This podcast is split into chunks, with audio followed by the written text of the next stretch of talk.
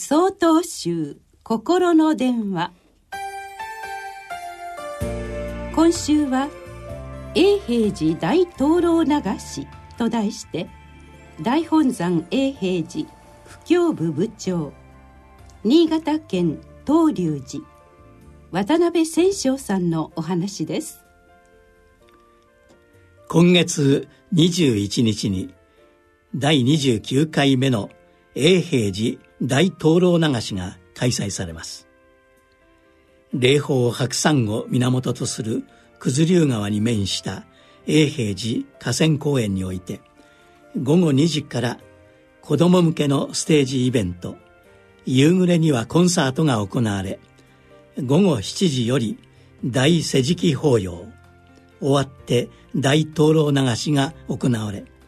最後に打ち上げ花火で幕を閉じます。特に大世辞記法要は全国の皆様からお申し込みいただいた亡き人への供養の灯籠それぞれの皆さんの願い事が書かれた願い灯籠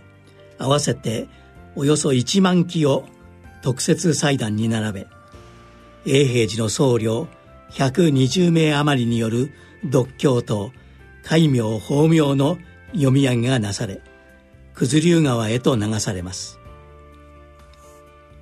昨年は当日の午前中まで雨が降っておりましたが午後には晴れなんと対岸の山には虹がかかりイベントを盛り上げてくれました。川岸の流し場から2000人近い参加者の手により1万基の灯籠が流され川面に生える壮観な一つの光の帯となり見る人の心を和ませてくれました。今年は春には熊本地震が発生。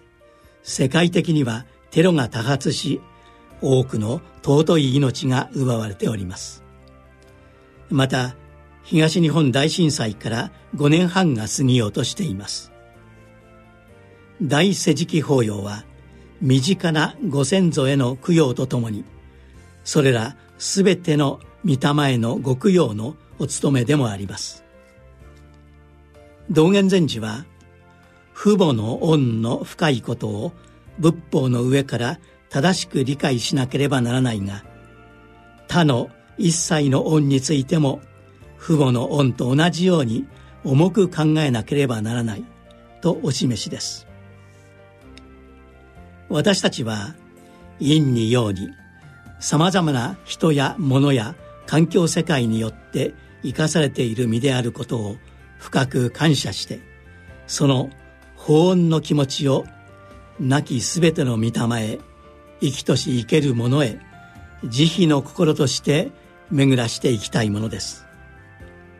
そんな願いを込めていただきたい大灯籠流し21日の開催です。8月23日よりお話が変わります。